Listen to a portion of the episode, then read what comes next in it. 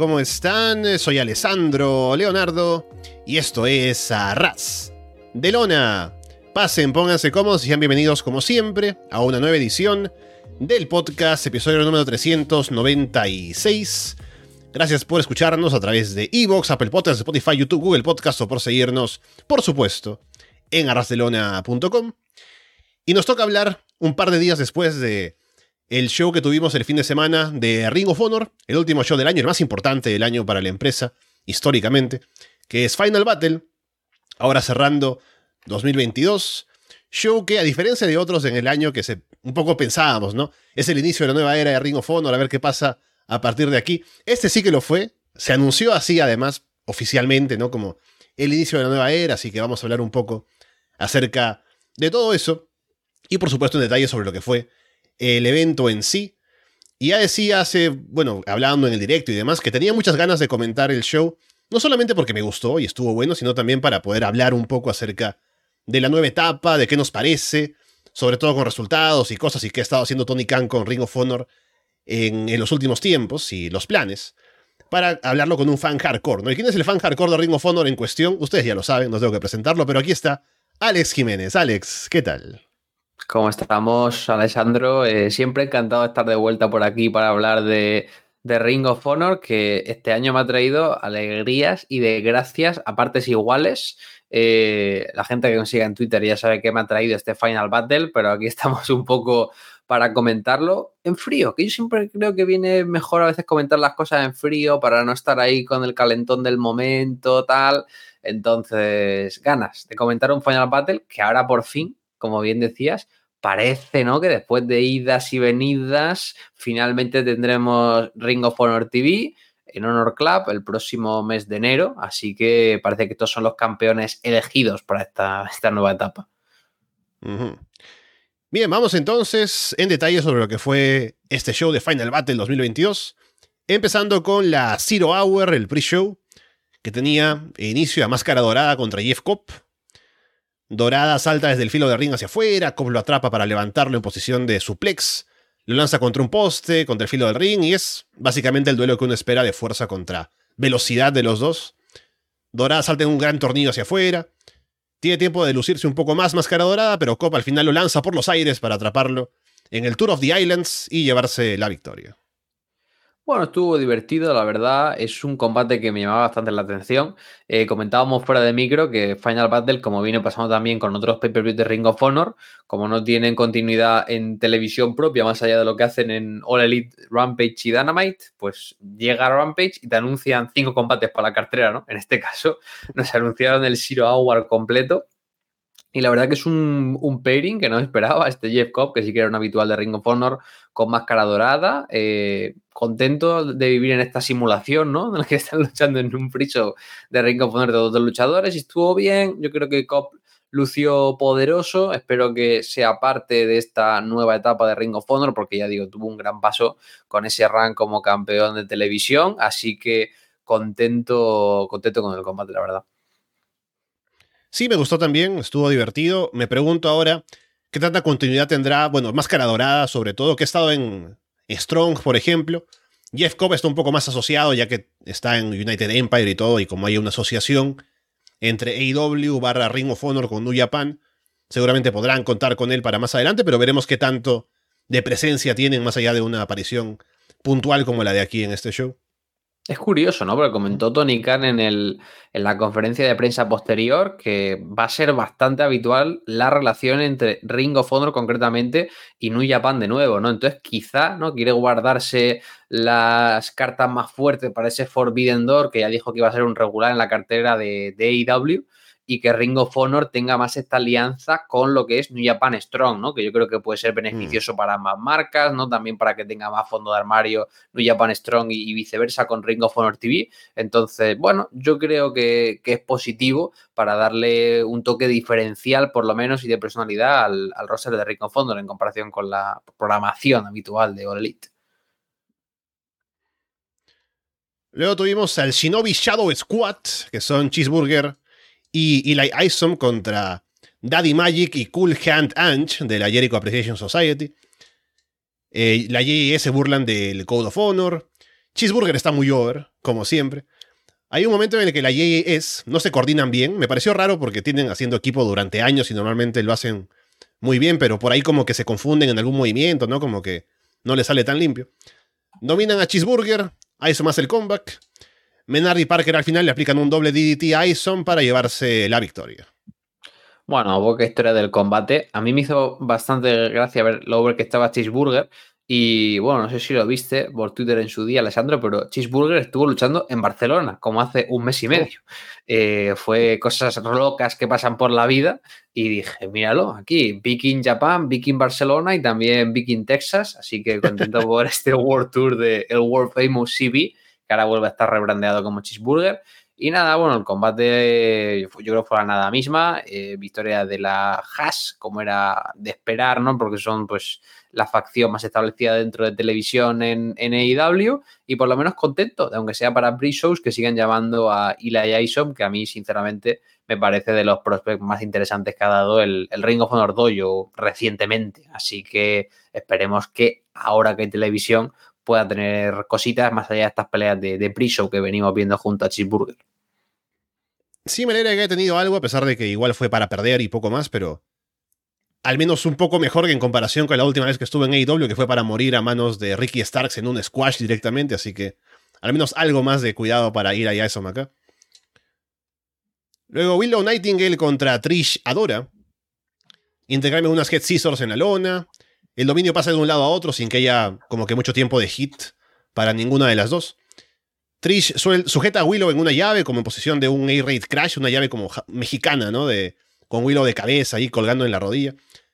Willow al final aplica un Pounce, se baja a los tirantes para aplicar el, la Doctor Bump y llevarse la victoria.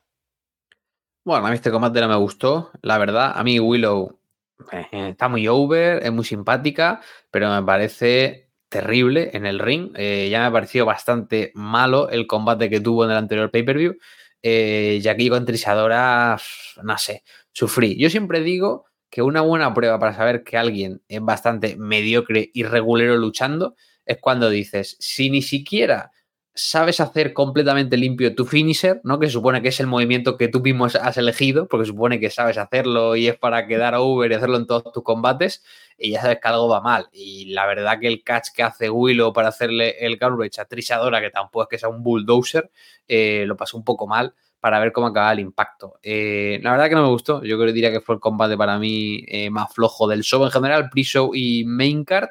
Eh, porque ya digo, a Willow le veo las ganas, pero siempre me da la sensación de que lucha eh, a 0,5, ¿no? Está luchando como una marcha inferior al resto del roster. Sí, estoy de acuerdo en que fue el combate más flojo del show. Eh, Willow creo que le hace falta, o sea, necesita una luchadora que le pueda llevar un poco el ritmo, hacerle subir para que luzca mejor y de esa manera puede sacar buenos combates. Pero cuando ella está la encargada de tener, o en este caso tiene una oponente que tampoco es que sea tan buena, tiene ahí problemas, ¿no? Y se notó acá que les faltó como algo más para poder dar un combate un poco más fuerte, pero sí, es cierto que se quedó bastante por detrás, pero al menos la gente se quedó contenta con Willow ganando y, y poco más que sacarle. Y el último combate del pre-show, que fue un gran combate, Top Flight contra The Kingdom, eh, siempre pienso en esto, ¿no? Como que en mi mente la música de The Kingdom tiene un espacio ahí en el cual está aislada, ¿no? Como que no la escucho o no la pienso por mucho tiempo.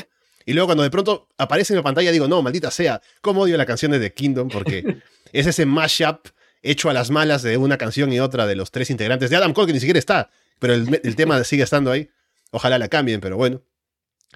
Taven ataca a Dante por la espalda al inicio, The Kingdom toman el control. Top Fly con buenas combinaciones. Darius hace un comeback luego. Darius tiene un gran duelo de bofetadas con Bennett. Dante hace otro comeback, varios saltos hacia afuera. Hay un botch de Dante que mm, ha pasado antes con el mismo movimiento en, en Rampage, creo que fue una vez. O en Dynamite porque no lo editaron. Así que tal vez debe un poco cambiar ese salto que es como salto a la tercera y salto hacia afuera. Porque ya le ha salido mal dos veces. Pero bueno. Darius levanta a Bennett en posición de Power Bomb. Dante salta desde las cuerdas para aplicar así como el, el nose dive, pero en este caso termina siendo como un slice bread, y se llevan la victoria en un gran combate, como digo. No, estuvo bastante bueno. Eh, me encanta The Kingdom, pese a lo horrible del mashup. O sea, las canciones por separado están todas buenas, pero es un mashup que haría, no sé, John777 en YouTube en el año 2008, ¿no? Cuando ni siquiera existía eh, ningún tipo de programa de edición de, de audio pero me encanta, ¿no? Sobre todo la presencia que tienen, que estén de vuelta después de este run que tuvieron eh, en Impact Wrestling y sobre todo también esa personalidad que tiene María Canelis, que salió con toda el, maquillaje, la vestimenta, como que les ves y parecen un pack completo, parecen pues un equipo completamente legítimo. Y la verdad que, bueno, me apenó la victoria de Todd Flight, me la venía a venir, ¿no? Porque, bueno, son personas más relevantes dentro de televisión en, en AEW, pero yo creo que The Kingdom aquí, siendo además campeones por parejas hace apenas un año, viniendo a hacer un buen trabajo en Impact, que tener este reto con FTR incluso en Elite, pues bueno, no sé, pensaba que le iban a dar alguna victoria más para construirle, finalmente no fue así, pero al menos estuvieron en la cartelera, así que parece que de nuevo van a contar con ellos a partir de ahora. Y en lo luchístico, bien, parece un combate muy entretenido, bocha aparte, eh, fluyó bastante bien, son dos equipos que tienen, ya digo, esa, presencia, se notó el salto cualitativo y ese combate bueno, ¿no? Que te deja siempre con ganas de, estar comprando el pay-per-view si ya no lo hiciste. Sí, me gustó mucho y yo pensaba que iba a ganar The Kingdom porque, o sea, primero que ellos van a ser más parte de Ring of Honor que Top Flight a futuro, me imagino, a menos que tal vez nos equivoquemos y Top Flight sea un equipo que vaya a estar ahí en Ring of Honor más habitualmente. Pero no solo por eso, sino porque el debut de The Kingdom ya fue triste en AEW, como que salieron y perdieron en su debut, ¿no? A pesar de que supuestamente se vende como el gran equipo de Ring of Honor. Así que pensé que un poco por ahí les iba a dar un poco más de cariño en el buqueo. Parece que no por ahora al menos, pero tampoco les hace tanto daño perder con lo... Bueno, tal vez para el público nuevo, sí, porque no los conocen, los han visto poco, pero igual es un equipo establecido de los fans hardcore de Ring of Honor, así que poniendo over a Top Flight y veremos qué pasa después con ellos, que deberían tener un poco más de cuidado en adelante en el buqueo que tengan. Bueno, yo creo que Tony Khan no es muy fan de, Kingdom y, y, que bueno, bueno, ahí te corregiste tú mismo comentándolo, ¿no? Porque realmente The Kingdom está establecido para quién, para ti, para mí. O sea, el, fan hardcore, por así decirlo, de Ring of Honor no es prácticamente ni un, ni un cuarto, me atrevería a decir, ni un quinto del público que había ahí probablemente en, Dallas, Texas, que es pues eso, público de All Elite, que va a haber un show secundario, público completamente nuevo, lo que hemos visto este año. Entonces, yo sí que hubiera esperado un poquito más de cariño para The Kingdom, que sí, que es verdad que la primera impresión, luego los pueden construir mejor, pero me dio bastante pena, ¿no? Porque sobre todo viendo que había interés por ellos que los contratan, pues imaginaba que, Tony Khan iba a respetar un poco más la figura, sobre todo con lo bien posicionados que estaban el año pasado, ¿no? Recordemos el gran combate con The Briscoe Brothers en ese Final Battle en Ofanera y ahora pues están, han pasado de lo más alto, de tener ahí un match of the year contender, están en el priso perdiendo con todo el respeto del mundo contra Dante Martín y, y Darius Martin. Así que bueno, vamos a ver qué, les depara. Ya pasando al eh, show principal, teníamos en el opener AR Fox y Blake Christian contra Rush y Dralístico de la facción ingobernable. Hay cánticos de All Heart, así que la gente ahí conoce a Blake Christian. Christian y Dralístico tienen un buen intercambio al inicio. Christian le ofrece la mano, pero Dralístico no quiere saber nada. Fox y Rush tienen un duelo de chops al pecho. La facción ingobernable lanzan a Fox y Christian por todos lados en ringside. Dralístico lanza a Fox en un powerbomb sobre las gradas metálicas. Dominan a Christian, Fox hace el comeback. Christian salta sobre Rush afuera. Fox le aplica un 450 Dralístico en el ring. Cubre. Y el referee cuenta 3, pero parece que es por error, como que tenía que Dralístico levantar el hombro. Tal vez lo hizo tarde y el referee como tiene que contar en shoot, para no quedar mal, contó tres. Y ahí hubo descoordinación, o sea, obviamente. Así que se marcó el final ahí. Ganaron Fox y Christian cuando parece que lo evidente era que tenía que perder. Porque luego, como Rush y perdieron cuando no era ese el plan, dijeron, bueno, vamos a recuperar nuestro hit. Así que salieron ahí a pegarle a Christian y Fox por ringside, a lanzarle sillas, un poco así como para, bueno, no, no ganamos, pero al menos nos quedamos, nos, vamos viéndonos bien, ¿no? Y bueno, tal vez un poco se pasaron se, les pasó la mano con algún golpe por ahí, pero bueno, eh, una no muy buena forma de empezar el show principal, lamentablemente. Pero ¿está confirmado que, por ejemplo, que tenían que ganar la facción ingobernable o es, pura especulación? Yo lo digo viéndolo nada más así como lo vi en el show. No, no he visto ninguna noticia, solamente vi a. Mi sensación, mi sensación fue opuesta. Quiero decir, yo mm. viendo el match, yo digo, va a ganar Air Fox y, Blake Christian, porque bueno, eh, no lo sé, o sea, eh, eh, todo apuntaba que eso era el finish del match. Estuvieron construyéndolo, fueron haciendo cosas. Blake Christian saca con el tope fuera a Rush para que no pueda cortar la cuenta. Air Fox hace su finisher sobre el más flojo de todos, porque ni siquiera está presentado en programación, que es realístico. Y yo lo que creo aquí, sinceramente, es que aquí Dralístico hace la cuenta de tres de Hulk Hogan. Quiero decir, hace oh. la, mítica de decir, bueno, eh, aunque tenga que ser una cuenta de tres, voy a levantar el hombro y así quedó bien. Y, a mí me dio mucha rabia y no me sorprendería porque ya sabemos que la familia Muñoz eh, no es la más propensa a poner over a gente que no sea miembro de su propia familia. Entonces, a mí no me sorprendería nada, sinceramente, y es la sensación que me dio porque si el árbitro cuenta tres es porque realmente será el final que estaba estipulado y tiene sentido porque es el finisher de, de Air Fox. Entonces yo la sensación que me dio fue, digo, bueno, el combate ha sido medio squash prácticamente, digo, ni siquiera les dejan ponerse over en su momento. Y yo digo, la idea sería que ganara Air Fox, que se roben la victoria y cuando estén celebrando le pegan.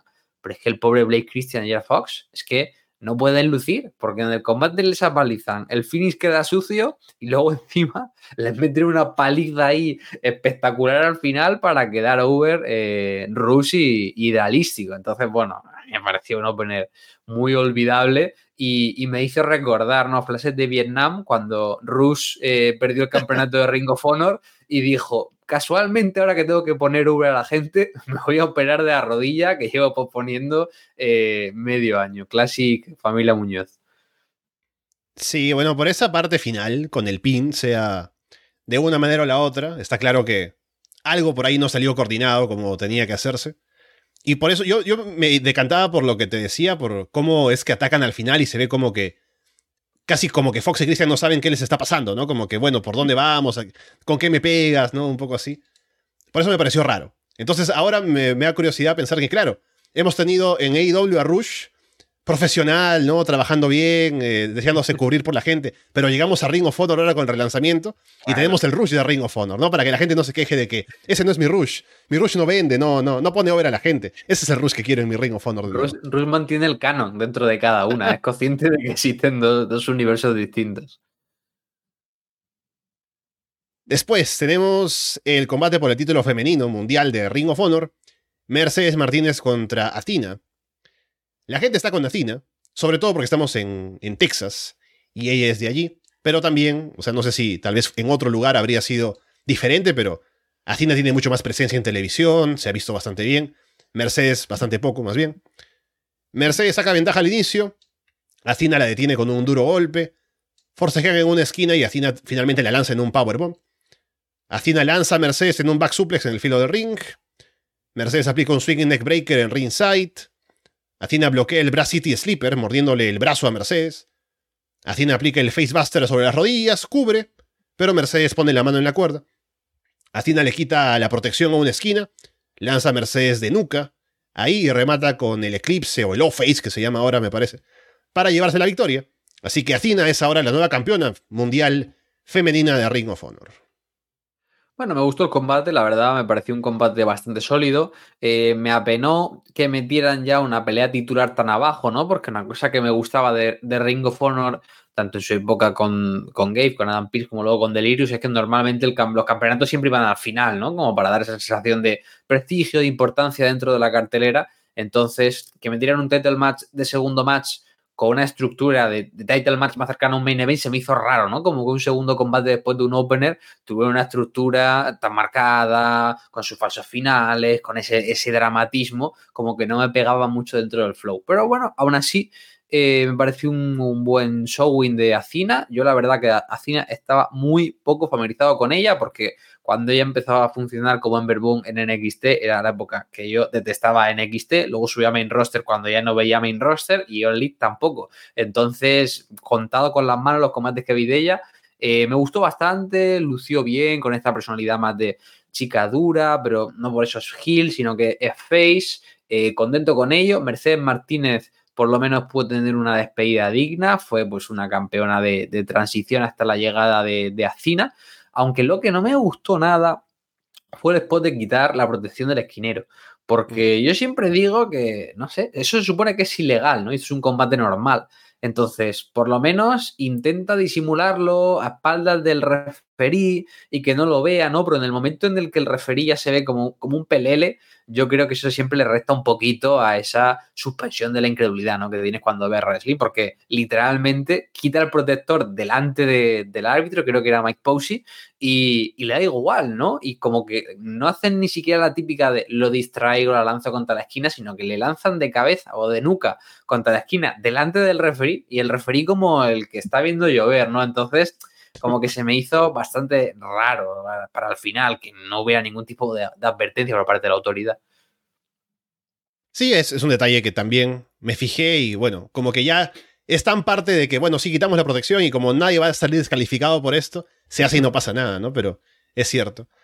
Y bueno, ahora eh, comentaba esto cuando hicimos una, una previa con los cuatro combates que había hasta el viernes de Rampage que anunciaron como la, el resto de la cartelera.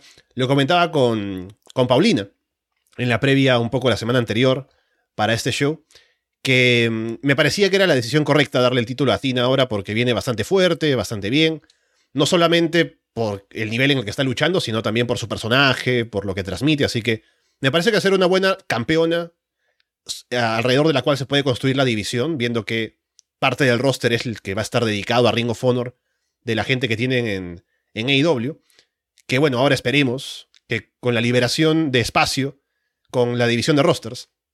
Hay espacio para las mujeres, tanto en Ring of Honor como en AEW. Así que a lo mejor hay, hay una división que se puede armar más fuerte por este lado y Athena como campeona me parece que puede dar bastante juego para la retadora que vaya a tener. Bueno, si Tony Khan maneja mal una división femenina, ahora que tiene que manejar las dos, eh, tengo mis dudas, ¿no? Estoy contento porque esté Cine aquí como campeona, pero no sé. Habrá que esperar a que haya televisión porque a día de hoy la división de Ring of Honor de mujeres no existe. Como no existe ninguna división porque no sabemos quién es parte de cuál roster. Así que, bueno, por lo menos con ella de campeona nos aseguremos, nos aseguraremos, perdón, buenas defensas y buenas luchas. Sí, igual, bueno, Tony ha dicho que tiene equipos creativos separados para cada empresa, así que a ver cómo funciona eso eventualmente. Swerve Glory contra Shane Taylor Promotions que bueno, acá Shane Taylor está con JD Griffey, que ahora parece ser parte de Shane Taylor Promotions. Keith le ofrece el puño a entrar a Swerve, pero Swerve no se lo da. Swerve tiene problemas con el llaveo de JD Griffey, que tiene un estilo como de MMA, ¿no? Que no lo había visto antes, para ser sincero, pero sale ahí con los guantes y el short, entonces es, MMA. Y está en ese estilo. Le da el taja a Keith. La gente pide a Shane para que luche con Keith. Shane entra, pero Swerve le quita el tag a Kid para guardarnos ese combate para después. Shane Taylor Promotions dominan a Swerve. Shane le aplica un leg drop en el filo del ring. Luego Keith y Shane por fin tienen un duelo de poder. Shane salta en la tercera, de la segunda cuerda y Keith lo atrapa como si nada, que es maravilloso. Keith luego atrapa a JD, pero como que le tiene compasión y lo deja. Y luego ya Swerve le salta encima, ¿no? Lo patea que nunca aclararon cuál es la relación de Keith Lee con JD Griffith, que supuestamente son muy unidos, pero no nos dicen exactamente por qué. Eh, Keith se encarga de Shane afuera, se lanza en un moonsault sobre JD en el ring para salvar a Swerve. Keith y Swerve se combinan, pero Keith al final golpea a Swerve por error. Shane levanta a Keith al final y le aplica el Welcome to the Land, pero cuenta en dos. Y luego del golpe que recibió, Swerve decide abandonar a Keith directamente ya en el ring. Aún así no pierde Keith porque noquea a Shane por error con una patada, JD, y Keith remata a JD con el Power Slam para llevarse la victoria. A ver, eh, antes de varias cosas que comentar. Lo primero de todo es JD Griffith, ¿no? Eh, que va personaje de MMA, ¿no? Pero luego el tipo es terrible haciendo MMA. su, su, moveset no tiene nada que ver con sus looks, porque sus strikes eran paupérrimos, o sea, sobre todo los strikes de puños eran muy malos, no hace ni un takedown, ¿no? Entonces, me, me recordó mucho cuando, cuando empezó Josh Woods, ¿no? Que era el rip-off del Mad Breeder de la época, ¿te acuerdas? Que el tipo, bueno, Woods por lo menos tenía algo de background, pero yo aquí a JD Griffith, si llega a venir vestido con un singlet, me creo que es wrestler normal, ¿no? no, solo que me, imagino, ¿no? Un poco para ser abogado del diablo, ¿no? A lo mejor sí es, tiene experiencia en MMA, porque no sé, estoy hablando acá sin saber nada de JD Griffith. Pero a lo mejor, como sí tiene entrenamiento tal vez de artes marciales o de striking o lo demás, como tiene que hacer working punches, ¿no? De no golpear de verdad, como que tiene que medirse mucho y como no sabe hacerlo tan bien todavía, por eso es que lucen mal. Bueno, vamos a ver qué tal. Me metí aquí en su case match y tiene buenos amigos porque tiene solo cuatro reseñas y dos de ellas son un 10 diciendo que es la mayor joya de la escena de Texas. Así que cuidado. Ahí dicen que hace un poco de. Tenía experiencia en Muay Thai, o sea, como si en Punk, mm. mal. Eh, bueno, JD Griffith, que lleva luchando desde el año 2007. Así ah, no hay excusa entonces. no, no, lleva luchando profesionalmente desde el año 2007. Así que eh, tiempo para aprender. En fin, el combate. El combate me gustó, la verdad. Fue de los que más me entretuvo del show. Me gustó la historia doble. Por un lado, la de Saint Taylor con Keith Lee, por todo el pasado que tenían como Pretty Boy Kill, etcétera, etcétera. Y luego, pues la historia que tenían Keith Lee y Swerve Strickland. Pero bueno, estuvo bien, la verdad. Me gustó cómo fueron contando las fases de dominio. Lució genial Saint Taylor en todo momento, con ese incluso Welcome to the Land que consiguió conectar a Keith Lee. Pero yo, por ejemplo, no veo Lead, ¿no? Vi Full Gear y sí que vi un poco la tensión entre Lee y Strickland, pero digo, ¿cuántas veces se tiene que enfadar esta gente para dejar de ser amigos, ¿no? Porque ya están con, la bromita y con cara de traiciono yo, ahora tú a mí, no nos llevamos bien, nos llevamos mal.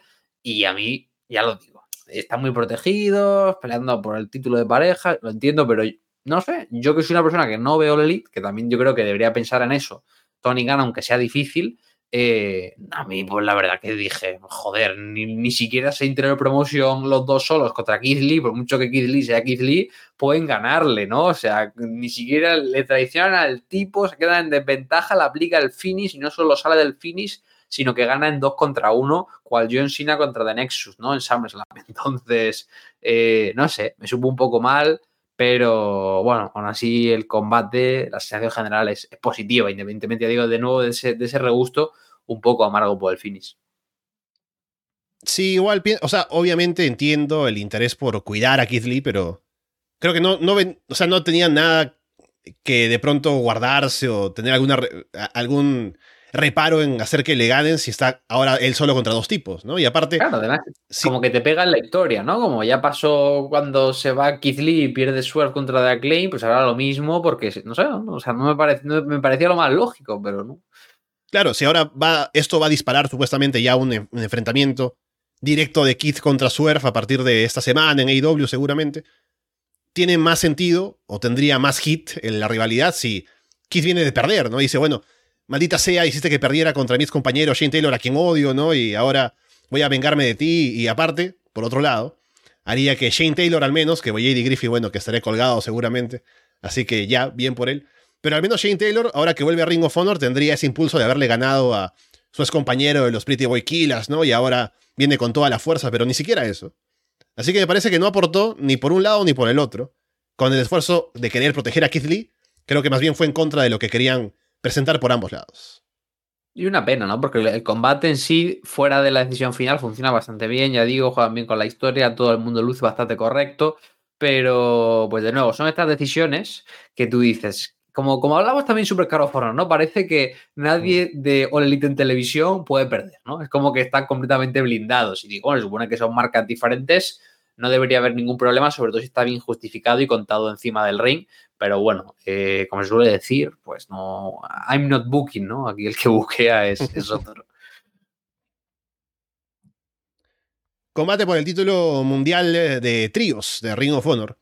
Dalton Castle y los Boys contra The Embassy. Los Boys saltan hacia afuera, pero Cage y Toa los atrapan para un suplex en ringside. Dominan a Brandon. Toa le salta en un sentón en el filo del ring. Dalton hace el comeback, lanza a todos en suplexes. Toa lanza a los boys en un Samoan Drop al mismo tiempo a los dos. Dalton se distrae con Prince Nana afuera. Toa le tira a Brent encima. Toa y Con lanzan a Brent por los aires para que Cage lo reciba en un powerbomb y se lleve la victoria. Así que The Embassy son ahora campeones de tríos en Ring of Honor. Bueno, eh, decía antes el combate de Willow me pareció el peor, probablemente es el peor, porque el de Willow es un combate de pre cortito. Este combate no me gustó nada y voy a comentar lo justo eh, porque no entiendo por qué este combate dura 10 minutos. O sea, esto para mí debería haber sido un squash. O sea, Dalton y The Boys eran campeones de trío simplemente porque eran campeones, tenían que tener el cinturón y era más que evidente que The Embassy iba a ganar los títulos. Sobre todo con la diferencia de tamaño eh, pues siendo Brandon y, Trent eh, The Voice gente completamente irrelevante, hubiera metido un squad de manual o como mucho que hubiera un pequeño hit al principio uno de los boys que Dalton hiciera un comeback, pero cinco minutos. Entonces, alargar este combate como algo competitivo 10 minutos, de nuevo, yo creo que juega mal en todos los factores, ¿no? Que ni siquiera Brian Kitch aplicando el drill pueda ganar y tengan que hacer un triple finish para ganar a, los boys, ¿no? Por mucho que esté Dalton Castle, que tampoco es tan importante a día de hoy, pese, a que estuviera retando a Chris Jericho, como quien dice hace poco en, en Dynamite, de nuevo son decisiones que no termino de entender, darle tiempo a todos, pero no sé, yo creo que un squash aquí hubiera funcionado no solo mejor para The Embassy, sino para todo, de nuevo todo el ritmo del show, la cartelera. Y ya digo, poco, poco más que decir porque me pareció un combate excesivamente largo. Así que aprovecharé para preguntarte una cosa eh, relacionada con el show, no es ajena, no voy a hacer un off topic aquí en medio, pero es por la falta, no, dos cosas, te voy a decir, dos cosas. por un lado, la falta de paquetes de vídeo, ¿no? Yo hecho mucho de menos, sé que en la Elite pasa bastante parecido en pay-per-views, como que se curran este countdown to final battle, hacen vídeos muy chulos, pero no sé, que no haya ni un vídeo promocional al principio del show ni haya como vídeos promocionales, paquetes de vídeo, más allá de una entrevista entre combate y combate, a mí hace que pierda mucha aura de show. Y sé que, por ejemplo, lo del paquete de vídeo inicial no lo hace Tónica de No Elite, pero igual, para diferenciarse, podría hacerlo en Ring of Honor, porque creo que ayudaría a que todo se sintiera mejor y no simplemente como combates de, de un semanal. Eso por un lado. Y por otro, porque no sé por qué no lo he comentado antes, no sé si estás de acuerdo conmigo con que el equipo de realización de aquí no había visto wrestling en su vida porque la verdad que la realización había momentos en los que dices tú, tan fácil como dejar un plano fijo y muy amplio y parecían que estaban acostumbrados a hacer serie o televisión, ¿no? Porque había como mucho zoom y mucho acercarse a la cara de los luchadores y demás y se notaba muchísimo que el que estaba dirigiendo no, no estaba muy acostumbrado a hacerlo. Sí, noté un par de momentos durante el show que sí hubo como que se enfocaba lo que no tenía que enfocarse, como que hacían un acercamiento, dejaban ahí a los luchadores hablando entre ellos luego de un spot y los dejaban con la cámara encima, ¿no? Sí recuerdo eso. Así que a lo mejor no sé si por el, horario o lo que sea estaba otro equipo de producción disponible a esa hora, ese día. Así que a lo mejor podría haber sido eso. Pero, y también lo de los videos, ¿no? Creo que em, hubo un par en algunos casos, pero en la mayoría hubo bastante poco. Así que es cierto. Y en AEW también pasa. Algo que WWE va a tener por encima de AEW va a ser eso de los paquetes de video en la previa que sí, duran tres minutos y al final hacen que el show se haga mucho más largo, ¿no? Pero son buenos paquetes y son... si la cosa es que tienen recursos para hacerlo, porque por ejemplo, claro. Ole tiene puesto a, tiene a Giancarlo Ditamo, que es una maravilla haciendo paquetes de vídeo, no solo documentales, y Ring of Honor incluso antes con Sinclair hacía unos paquetes de vídeo de inicio de show también bastante buenos, con un doblador ahí, con una voz en off. Entonces, igual lo hace por una cuestión de diferenciarse, pero es que yo creo que si algo bueno tiene WWE es que aunque luego el show vaya a ser una basura, por lo menos se esfuerzan en, vendértelo como la cosa más épica del mundo, ¿no? Claro, al menos se ve bien por la arena, por la iluminación, por los videos previos, ¿no? Así que es cierto. Y bueno, este combate, como ya lo decías, no tuvo mucho más más allá de hacer el trámite del cambio de campeones para que sean un, trío más fuerte los que estén en la cima de la división. Y Dalton Castle debería estar ahora yendo por individual, así que veremos dónde puede encajar a partir de que empiece ya Ring of Honor. Lex entrevista a Top Flight en backstage. Hablan de su victoria en, el debut de, en su debut en Ring of Honor. Daddy Magic y Cool Hand interrumpen. Le dicen que deberían estar celebrando, eh, más bien haber terminado el combate sin que Darius se lesione otra vez. Menar se pone en la cara de Darius, lo reta a pelear. Dante suelta el primer golpe y se van a las manos. Llegan peleando a ringside. Dante salta desde el escenario sobre la gente en el pasadizo de la entrada. Luego Menard y Parker hablan en el ring. Para hacer una promo dicen que Ring of Honor murió porque estaba llena de luchadores de saltitos como Top Flight. Y quien revivió la empresa fue Chris Jericho. Menard dice que sus pezones se ponen duros pensando en que Claudio Castagnoli se unirá a la JES luego de que pierdan el main event. Y dice que va a ser equipo con Jake Hager para llamarse los Hatricks. Y luego viene Wheeler Utah para espantarlos y para el combate, así que bueno, un segmento aquí en medio del show para... No sé para qué objetivo, pero estuvo ahí. A mí me provocó pesadillas. Eh, primero porque no estoy muy familiarizado con la, con la historia entre ellos, ni quiénes son y demás. pero como que lo, sentí como dos Mindundis. En plan, esta gente no es gente que esté peleando por el título de pareja, son el relleno que tiene todo stable, ¿no? La sensación que me dio a mí, como puro casual de, de All Elite. Pero no sé, yo llegué a este punto y aquí me enfadé ya, porque encima venía la pelea de tríos y digo, estoy viendo un pay-per-view o estoy viendo Rampage, por favor, digo que me está saliendo aquí los dos, los dos del final del stable a hacerme un segmento de apertura de cara a un combate que supone que es la trilogía por el combate puro, súper épico. A mí me enfadó, la verdad, no, no, no entendí el por qué meterlo aquí. Sí, aparte, o sea, de esto que sale, un top flight contra eh, Daddy Magic y Cool Hunt en un Dynamite o Rampage y no mucho más, o sea, o sea, era para vender un poco más el main event, pero no era necesario. Mencionando lo de Jericho, lo de Claudio, ¿no? Así que me parece que sobró. Y está bastante claro que no había nadie de la JJS aparte de ellos, porque no estaban ni Sammy, ni Hager, ni nadie, solo ellos. Salieron en el pre-show, salieron acá y salieron en el main event también. Así que, bueno, ojalá que hayan cobrado más de lo habitual por tres apariciones. Que, que le paguen la paga de, de Hager y, y Sammy Guevara para compensar. Y el combate es por el título puro de Ring of Honor, Daniel García contra Wheeler Utah. Los jueces son Christopher Daniels, Ville Whitmer y Jerry Lynn. Se lanzan a pelear y ambos gastan su golpe con puño cerrado al inicio apenas. Se pisan la cabeza mutuamente sobre el metal expuesto de una esquina. Muestran a Trent Seven en el público. García lleva a Utah a las cuerdas para que gaste su primer rope break. También le aplica una tapatía en las cuerdas a Utah para su segundo rope break. García domina, aplica un curve stomp al estilo de William Regal. García aplica un Dragon Slayer. Y Utah gasta su último rope break, así que está sin ninguno y, García aún con los tres. Intercambian bofetadas, cabezazos, es un duro combate. García aplica un Dragon Tamer. Utah tiene que sacar a García del ring para romper la llave. Buscan eh, llaves, giran por la lona al final. Utah rellena a García de codazos. García se desmaya.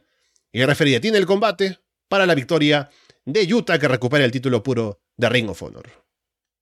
Estuvo bueno el combate, la verdad, fue, me pareció bastante sólido, un combate, ya digo, cercano al 7 o al 8, me parece una buena lucha, nada similar a lo que vimos en Dead Before Dishonor, que sí que me pareció una, una auténtica maravilla, pero bueno, estuvo bien, me gustó, son dos grandes luchadores, tienen buena química, la historia que intentaron contar yo creo que fue bastante correcta, supieron jugar bastante bien con las reglas puras, con el heel utilizándola a su favor para dejar sin rope breaks al babyface, pero el babyface sabiendo eh, otra, utilizar algún otro tipo de técnica para que eso no juegue en su contra, me pareció que utilizaron un finish creativo, así que en definitiva me pareció un punto bastante positivo, aunque he de decir que pues me decepcionó un poquito, ¿no? Porque creo que veníamos de una lucha previa tan buena que estaba esperando un poquito más. Aunque en definitiva, más allá de la pelea del campeonato de parejas, ya comentaremos al final, creo que, que ninguna lucha como que terminó de, apretar ese acelerador, ¿no? Para hacerlo como otro gran combate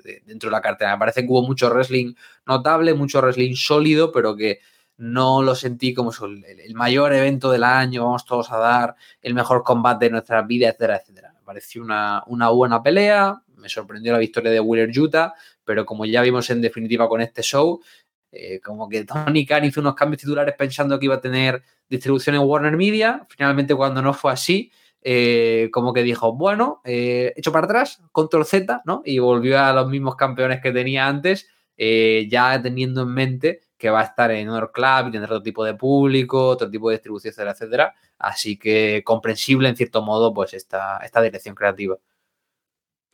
Sí, también pensé en lo mismo, que se hizo el reinicio, ¿no? De que tuvieron a García como campeón por un tiempo, pensando en algo, pero luego volvemos a Utah.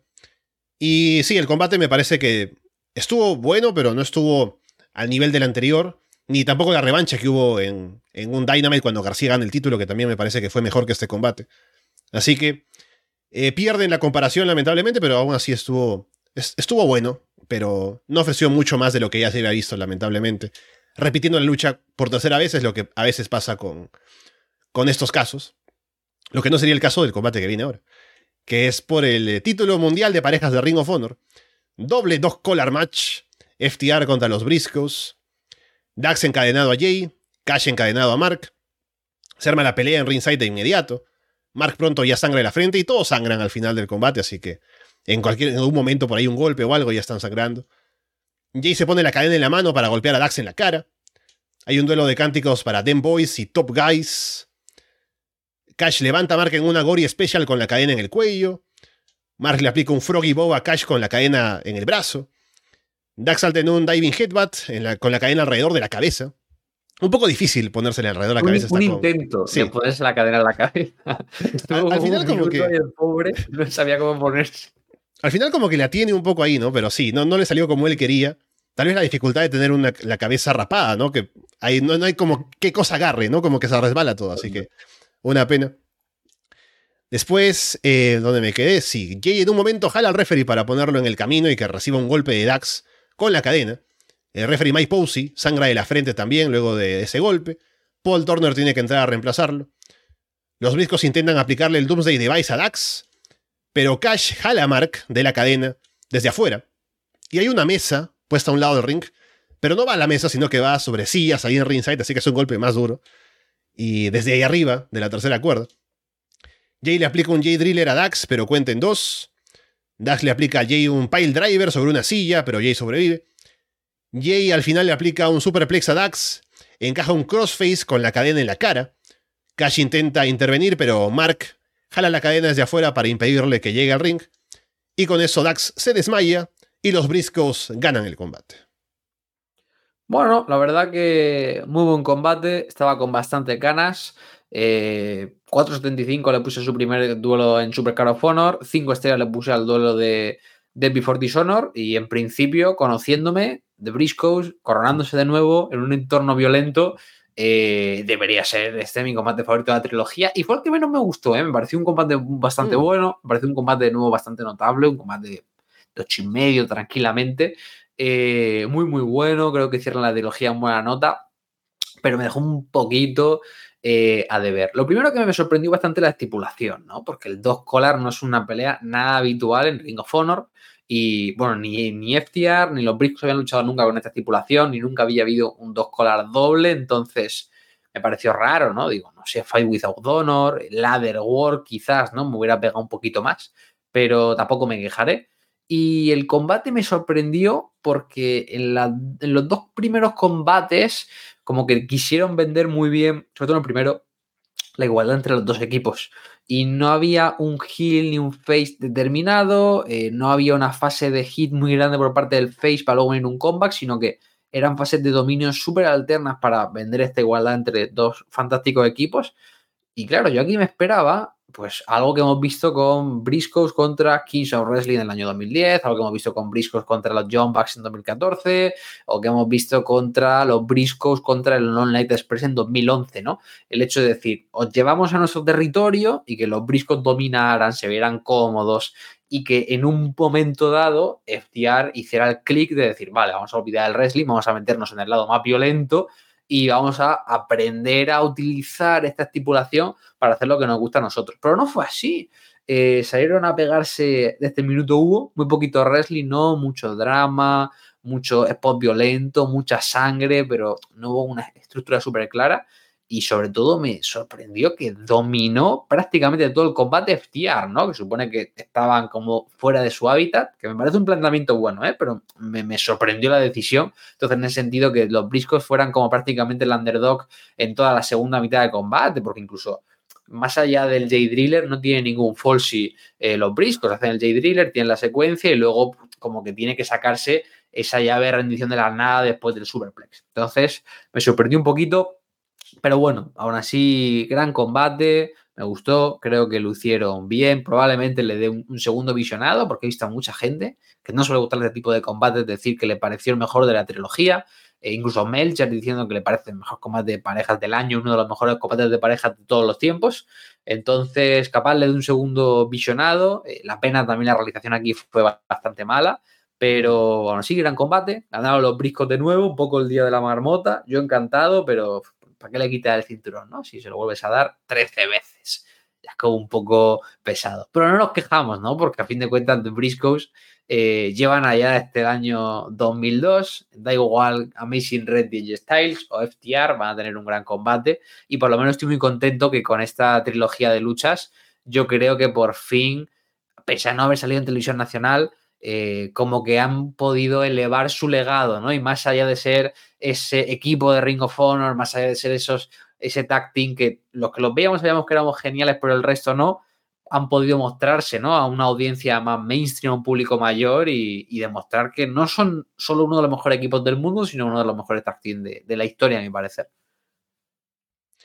Sí, debo decir que estoy ahí también con la opinión de que fue un, un combate de lo más destacado del año. No sé si mejor que el primero, porque recordamos, a mí me gustó más el primero que el segundo, a diferencia de ti. Así que aún el primero, por ser ese momento especial del primer encuentro entre los dos equipos, tal vez eso todavía me convence como que fue el mejor.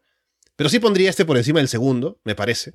me parece que estuvo intenso, que estuvo bastante... E, era como que la culminación de todo lo de anterior, ¿no? Ya la tercera vez que se enfrentan, se han medido bastante bien en los últimos dos combates. Y ahora vamos a pegarnos con todo, ¿no? Y me gustó cómo llevaron el ritmo de la lucha, la intensidad, la sangre, la violencia, todo me parece que encajó bien en lo que querían vender. Así que me gustó. También anticipaba la victoria de los briscos por lo mismo de ya estar ahora en un plan más estable. Puede ser un poco ya en el inicio de la caída de FTR que perdieron contra The Acclaimed. Ahora contra los briscos. Posiblemente pierdan el título IWGP. A AAA no le interesan sus títulos, así que a lo mejor son campeones por siempre, ¿no?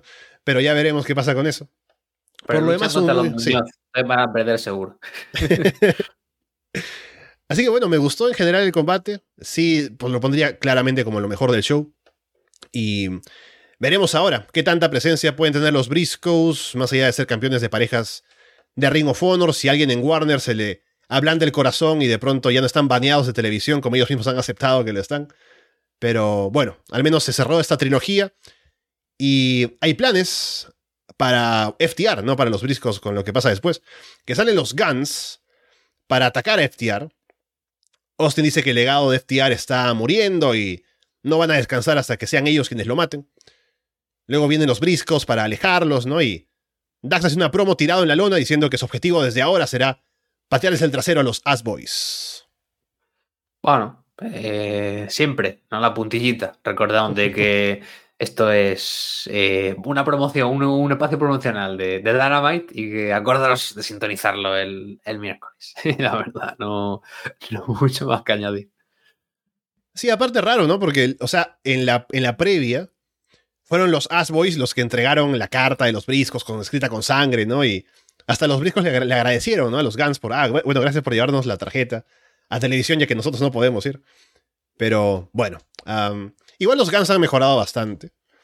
Em, ya eso será cosa para hablarlo en AEW, pero seguramente una rivalidad corta con FTR estará bien para ellos para que sigan evolucionando más. Y veremos, porque aún está todo en veremos con Ring of Honor, cuándo se inicia el show semanal a mediados de enero, qué retadores pueden tener los briscos, ¿no? Pero tal vez ahora, bajo el paraguas de AEW, pueden refrescar un poco la cantidad de retadores o la variedad de retadores que pueden tener, más allá de la gente ya conocida como de Kingdom y demás. Así que habrá que ver qué puede traer el reinado de, los briscos ahora en la nueva Ring of Honor. Combate por el título mundial de la televisión. Samoa Joe contra Juice Robinson. Juice compite con Joe en el striking. Juice va por un senton, pero Joe se acomoda en el coquina clutch. Juice llega a la cuerda. Muestran a Tony Deppen, en el público. Joe le aplica una ole ole kick a Juice en ringside. Joe domina. Juice intenta saltar desde la tercera cuerda, pero Joe lo hace caer y aplica el Muscle Buster para llevarse la victoria. Bueno, este combate no le iba a importar a nadie y eh, alguien tenía que sufrirlo porque yo hubiera puesto a, los briscos de main event. Pero entiendo que Jericho pues quería ser main event, ¿no? Y se envisía al final del reinado, se merecía eh, ese slot. Entonces el combate que fuera después de este, es que no me acuerdo prácticamente ya de nada, que lo vi no es un mal combate, me gusta yo, me gusta Yus, pero no, no, no, no, no te puedo decir mucho del match. Eh, me alegra que Joe siga siendo como el rey de la televisión, ¿no? Ahora como campeón de TNT, como campeón de, de Ring of Honor televisivo, pese a que Ring of Honor no tiene acuerdo televisivo, ¿no? Es, campeón de una televisión inexistente, campeón del Honor Club, deberían llamarle, pero... campeón de la televisión y de los servicios de, street, de screening, ¿no? así como hay un Digital Media Champion en Impact Wrestling, yo puedo ser el campeón del streaming. El BOD Champ, le vamos a llamar a, Samoa yo a partir de ahora. Eh, pero lo que me pareció más, divertido del es que digo, no, no nada que comentar, pareció un combate altamente olvidable. Eh, pero lo más divertido de este match para mí es la aparición de Tony Deppen, porque parecía. ¿sabes cuando coges una película, estas que están como en, rollo, y te ponían como un frame en medio distinto a la película en plan subliminal, pues lo mismo, ¿no? O sea, como que de repente estaban luchando y enfocan a alguien del público como cuando WWE enfoca a un tipo echándose las manos a la cara en plan sorprendido, no te ponen ni un rótulo, no mantienen el plano ni cinco segundos, ¿no? Es como que sale un tipo y dice, y ah, sí, Tony Depp, campeón de televisión, bueno, ok, ¿no? Yo porque lo conozco, pero con Trent Seven un poquito mejor, pero me pareció que estuvo muy mal, ¿no? Focalé, que pongo una mirada seria, que está analizando el combate, un rótulo, pero era publicidad subliminal del pobre Deppen. Si el combate era, ya en la previa, era uno que se había armado bastante mal, em, por decirlo de alguna manera, ¿no? Porque o sea, ¿cómo se puede armar mal si ni siquiera se armó? Solamente se anunció de un día para el otro, ¿no? Y es como que Joe tiene una rivalidad por un lado con, bueno, con Warlock directamente, y termina luchando contra Darby en Dynamite y contra Juice el sábado en, en, Final Battle, ¿no? Y uno no sabe por qué. Cualquiera reta a Joe menos Warlock, ¿no? Que sería que tiene que retar. Pero bueno. Supuestamente para el público de Ring of Honor estarán más familiarizados con Juice, si ven New Japan, ¿no? Así que por ahí tal vez, pero Joe Robinson no ha hecho nada en AEW más que perder contra Moxley una vez. Y ahora luchar contra Joe para perder. Así que tampoco es un buen primer paso para Joe Robinson ahora oficialmente firmado por AEW. Y no mucho más, era para que Joe ganara sin, sin demasiado. Y así fue. A pesar de tener un gran combate en la semana con Darby Allin, que fue de lo mejor de la semana, pero este combate con Juice estaba para rellenar claramente de cara al main event. Y llegamos al combate por el título mundial de Ring of Honor, Chris Jericho contra Claudio Castagnoli. Claudio le ofrece la mano al inicio, Jericho lo patea en el estómago, baja a perseguir a los comentaristas y Enrico Bani y Caprice Coleman, que escapan. Claudio llega a interceptar a Jericho con un uppercut. Claudio, temprano en el combate, aplica un neutralizer. Levanta a Jericho como le da la gana ahí para lanzarlo en un gorila press, que como que se le cae, pero lo llega a levantar bien y lo lanza sobre las cuerdas. Jericho esquiva un salto de Claudio en ringside y toma el control. Claudio tiene problemas con la espalda y Jericho aprovecha ahí. Y la gente celebra mucho cuando se dan golpes y llegan al 8, porque el apodo de Jericho es el 8, ¿no? Y entonces cada vez que hay uno de esos spots en los cuales golpean en la esquina, llegan al 8, la gente se emociona. O cuando están ambos en la lona y el referee cuenta hasta 8, también, o fuera del del público, ¿no? De The 8 is eh, Spanish for The 8, ¿no? O algo así. Claro, The 8 es Spanish for el 8, ¿no? Eso, eso. y lo, más triste de todo esto es que no lo aprovecharon. O sea, creo que ni Claudio ni Jericho se dieron cuenta de esto. Porque si no, habrían parado de golpear en el 8 en algún momento, ¿no? Pero no lo hicieron. A mí me pareció muy raro que ni siquiera Jericho hiciera un poco el paripé, ¿no? De mitad de, golpeo. Pero bueno, sí. americano.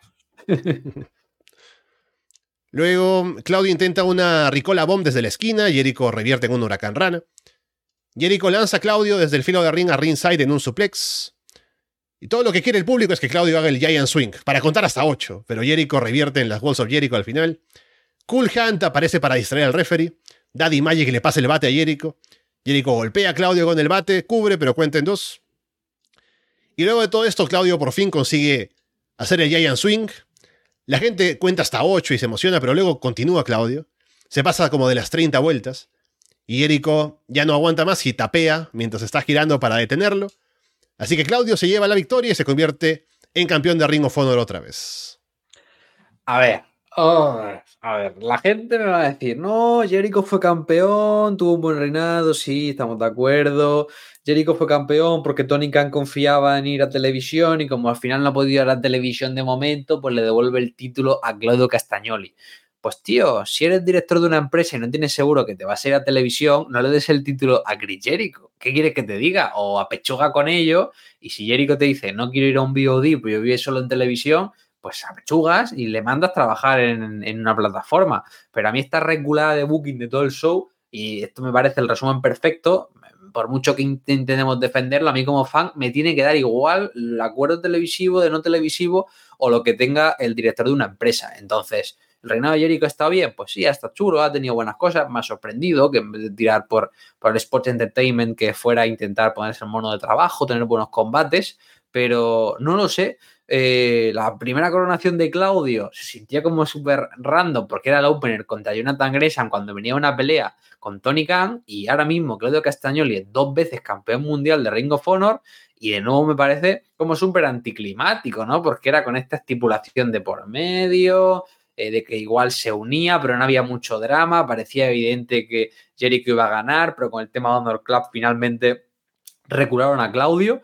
Y, la verdad, no me gusta, porque como que el hecho de ser doble campeón en Ring of Honor supone que tiene un significado, ¿no? Porque en Ring of Honor normalmente la gente solo una vez campeón, eh, solo una persona que haya sido tres veces que es Jay Brisco y luego que hayan sido dos, pues muy pocos. Creo que han sido Adam Cole, Austin Eris, eh, Jay Lethal y poquito más. Entonces, que Claudio sea dos veces campeón y que sea dos veces campeón en tres meses, eh, no sé, como que una coronación que se tiene que sentir tan épica, acaba el reinado de Jericho y tal, me pareció una bala gastada, porque no, no, se sintió especial. Y para más Inri, bueno, el combate está bien, está correcto, hacen cosas. El final, bueno, yo creo que es lo que es el spot final de Title Change de, la historia de Ring of Honor del Campeonato Mundial, que me pareció más terrible. O sea, estaba viendo el combate y digo, vamos a ver.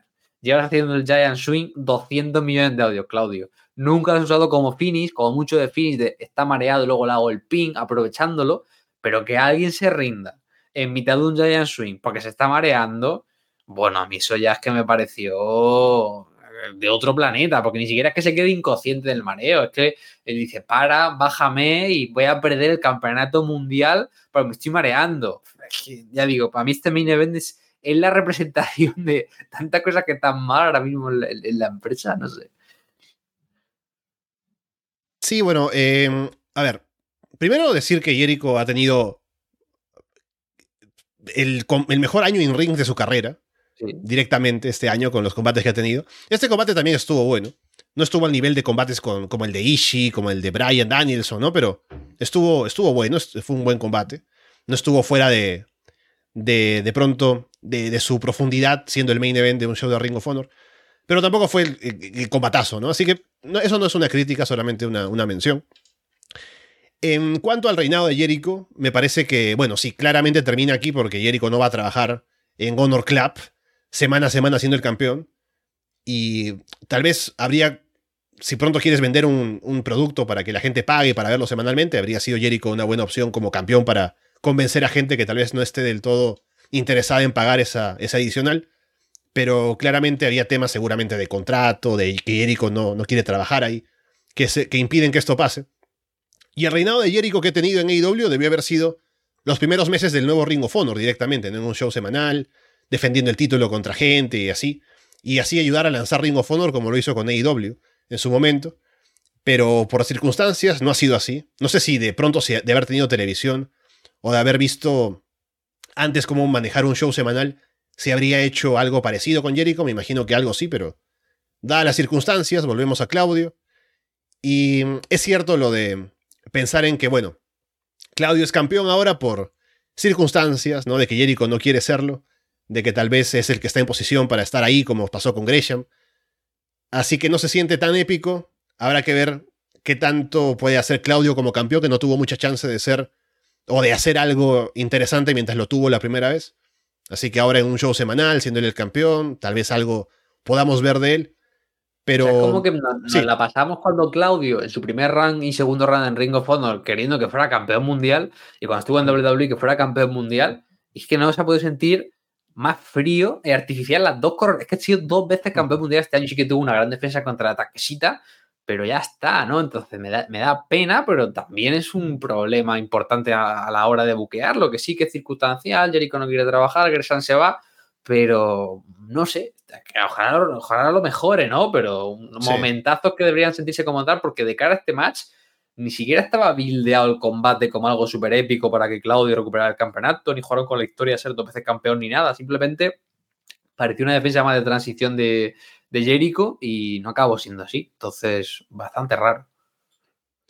Sí, aparte, o sea, con todo lo que dices, ¿no? La historia podría haber sido como que Claudio tiene todavía que trabajar más duro para ganar el título, que es tan esquivo, ¿no? Y que no le llega, pero le llegó fácil un par de veces. Eh, no tal vez no fácil, pero un poco de manera extraña le rebotó el título, básicamente. Así que es, es raro cómo se siente él como campeón ahora.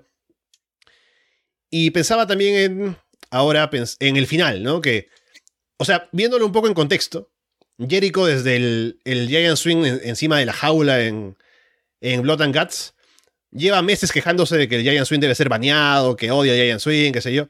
Así que un poco es la culminación de eso. Así que me gustó, o sea, me gustó porque fue novedoso, ¿no?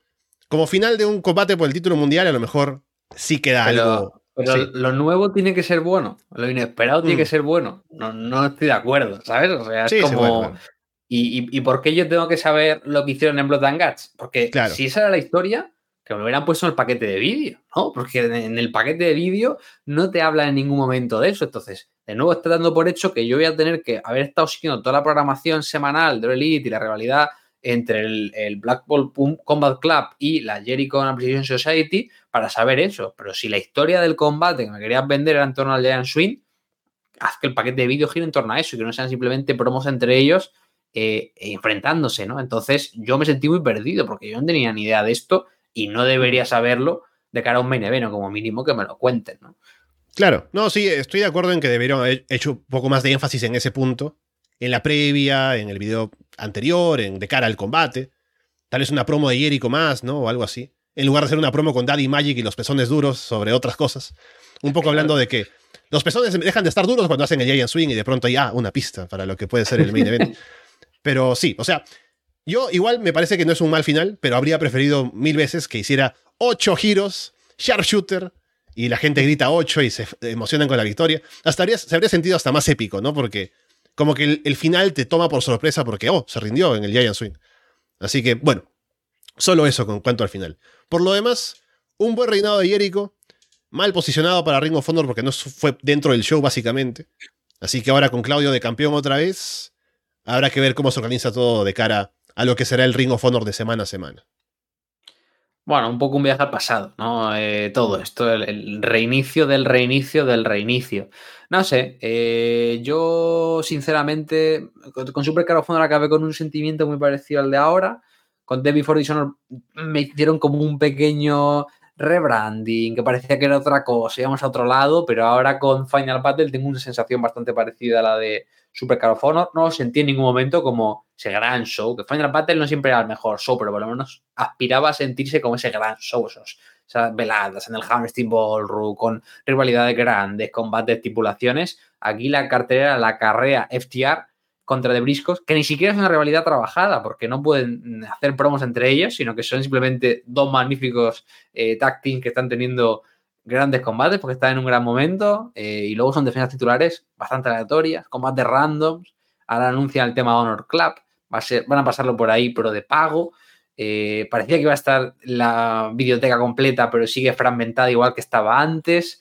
Eh, no sé, sinceramente, yo ya después de prácticamente un año de la compra de la empresa, yo podría tener paciencia en abril, pero no sé, yo creo que ahora es trabajo de, del dueño de la empresa venderme de nuevo el producto, ¿no? No estar aquí esperándole y perdonar. Ay, pobrecito, este millonario que salvó a la empresa y no le dejan en televisión. ¿Y qué va? Me da como fan, ¿no? Entonces, no sé, es como que llega al final este show y siento que quizá al seguidor, la gente que ve regularmente el Elite, es un show que le puede gustar, pero a mí como persona que no consume ni, ni le gusta el producto del Elite, es como que siento que fue un buen show, hubieron combates, estuvo notable, algunos momentos, pero no lo sentí como algo, lo sentí más como un especial Battle of the Bells, alguna cosa así, con alguna cosita más, que no como el, mayor pay-per-view de, una empresa diferente, la verdad. Sí, ahora además con el hecho de que estará Ring of Honor en Honor Club, ahora empezando en enero, me pregunto cómo se manejará esto, porque ya estamos hablando, la gente que vemos AEW, ¿no? De que ya, es momento de que haya rosters separados, de que haya más espacio para cosas por un lado y por el otro. Pero aún así estamos hablando de que Tony Khan seguramente querrá vender este otra, esta otra marca que está sacando de pago, aparte, porque ese show va a tener una producción, va a tener un talento bajo contrato, entonces tiene que de alguna manera, y por ahora la única manera, es con Honor Club, de que se sustente el costo con los ingresos que va a recibir por parte de las suscripciones. Así que a ver cuánta gente se suscribe como para justificar lo que se está gastando en hacer ese show semanal. Y para eso va a tener que tirar un poco más igual de, de los shows de AEW, de Dynamite Rampage, para venderte que por aquí hay un Ring of Honor que lo pueden pagar y lo pueden ver.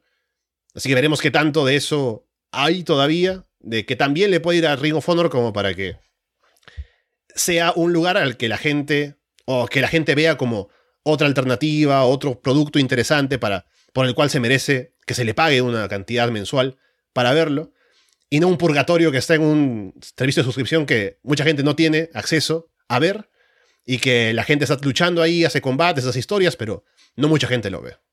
A mí es que me parece una gestión terrible, porque no puede ser que. O sea, son dos empresas del mismo dueño. No puede ser que vayan por plataformas distintas, ¿no? No sé. Crea un on-demand único. El modelo de WWE es más claro. Tienes la network y tú en la network tienes los pay-per-views WWE, pero luego además tenías el producto que era NXT, cuando en su día lo echaban por ahí antes de que hiciera el salto a, a USA Network. Pero esto de que no, eh, All Elite lo vas a ver por televisión nacional. Si quieres los pay tienes Bleacher Report Live o tienes pay tradicional. Y luego Ring of Honor, que es Honor Club.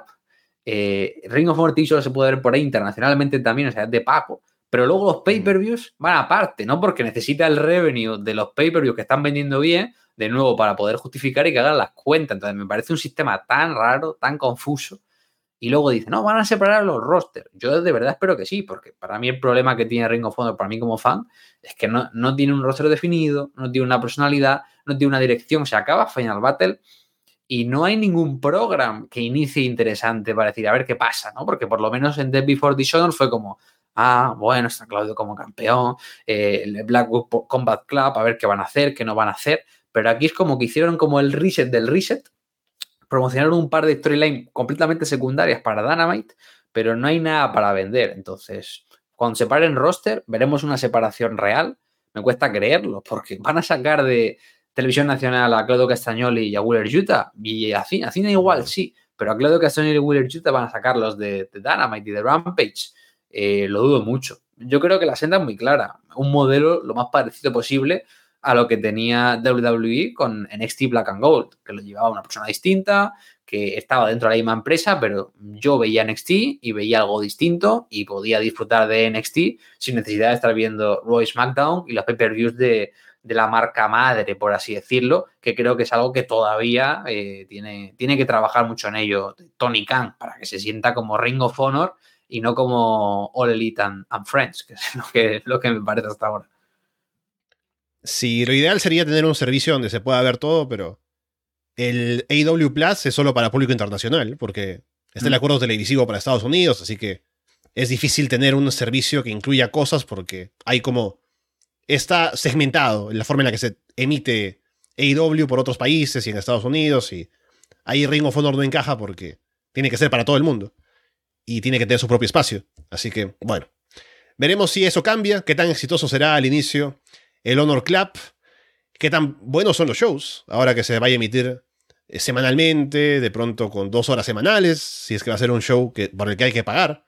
Así que veremos cómo va todo eso. Pero bueno, ha sido aquí la revisión de Final Battle con sensaciones acerca de la cartelera, de los combates y también del futuro de Ring of Honor, así que estaremos atentos a ver qué más se anuncia, qué otras cosas tenemos ahí para ir comentando, qué próximos shows tal vez nos llaman aquí para poder hablar más de Ring of Honor, pero bueno, ha sido un gusto otra vez hablar contigo por acá, Alex. Nada, el gusto ha sido mío y como las últimas cuatro o cinco veces que nos hemos visto este año, pues ya veremos qué, qué nos depara el futuro. Bien, con eh, todo eso dicho, por ahora los dejamos de parte de Alex Jiménez y Alessandro Leonardo. Muchas gracias y esperamos verlos pronto.